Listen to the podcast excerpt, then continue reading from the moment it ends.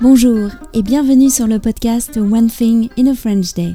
Aujourd'hui, mercredi 28 septembre 2022, cet épisode, le numéro 2165, s'intitule Il y a 200 ans, Jean-François Champollion déchiffrait les hiéroglyphes. J'espère que vous allez bien et que vous êtes de bonne humeur. Je m'appelle Laetitia, je suis française, j'habite près de Paris et je vous raconte au travers de ce podcast un petit bout de ma journée. Vous pouvez vous abonner pour recevoir par email le texte du podcast ou plus sur onethinginafrenchday.com.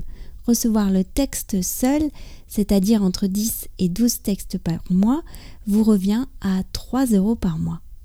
À peine plus cher qu'un café, n'est-ce pas? Il y a 200 ans, Jean-François Champollion déchiffrait les hiéroglyphes. Avant notre départ en Italie, j'ai entendu à la radio sur France Culture le début d'une émission sur Jean-François Champollion, l'homme qui a percé le mystère des hiéroglyphes. J'ai tout de suite été happé. Et oui, cette année, cela fait 200 ans qu'il a fait part de sa découverte au secrétaire perpétuel de l'Académie des inscriptions et des belles lettres, dans une lettre restée célèbre, la lettre à M. Dacier. Justement, c'est sur les lettres échangées au cours de sa vie que se sont appuyés les journalistes pour construire leur documentaire sonore. Ah, et je pensais, je vais télécharger ces émissions pour notre voyage en Italie. Ce jour-là, j'ai donc fait un effort pour éteindre la radio.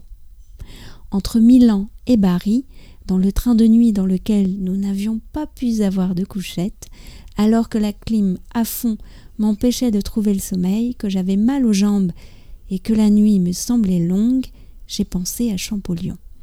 J'ai sorti mon micro, mon enregistreur peut aussi me servir de lecteur, je l'adore, et j'ai branché mes oreillettes. La série documentaire sur Champollion comprenait cinq épisodes d'une heure. J'en ai écouté quatre cette nuit-là. Mais quelle merveille C'était absolument passionnant.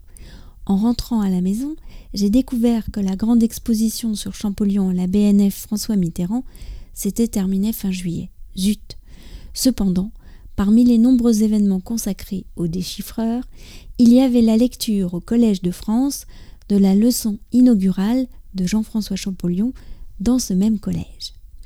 Jean-François Champollion a donné une dizaine de cours avant de mourir trop jeune à 41 ans. Pour l'occasion, le Collège de France avait organisé cette lecture le jour anniversaire de la lecture de la lettre à M. Dacier le 22 septembre 1822.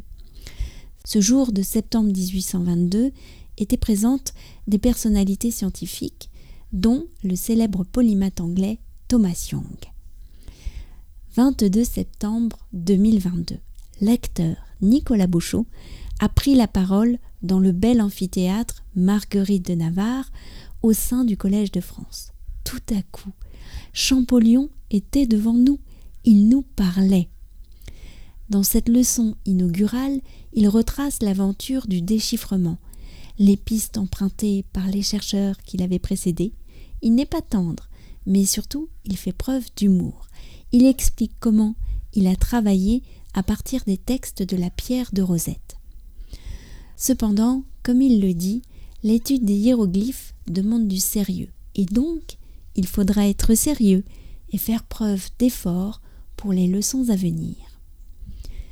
En sortant un peu désorienté par l'expérience que je venais de vivre, j'ai pris en photo la statue du déchiffreur réalisée par le sculpteur Bartholdi, celui de la statue de la liberté. Beaucoup pensent que la représentation de Champollion écrasant la tête d'un pharaon de sa botte ne lui aurait pas plu. Je le pense aussi. One Thing in a French Day, c'est fini pour aujourd'hui. Je vous retrouve vendredi pour un nouvel épisode The One Thing in a French Day hmm, sur les toits de Paris. À très bientôt. Au revoir. N'hésitez pas à m'écrire frenchday.gmail.com ou à laisser une appréciation à propos du podcast sur votre application de podcast en petite étoile ou sous la forme d'un commentaire. Merci beaucoup. À bientôt.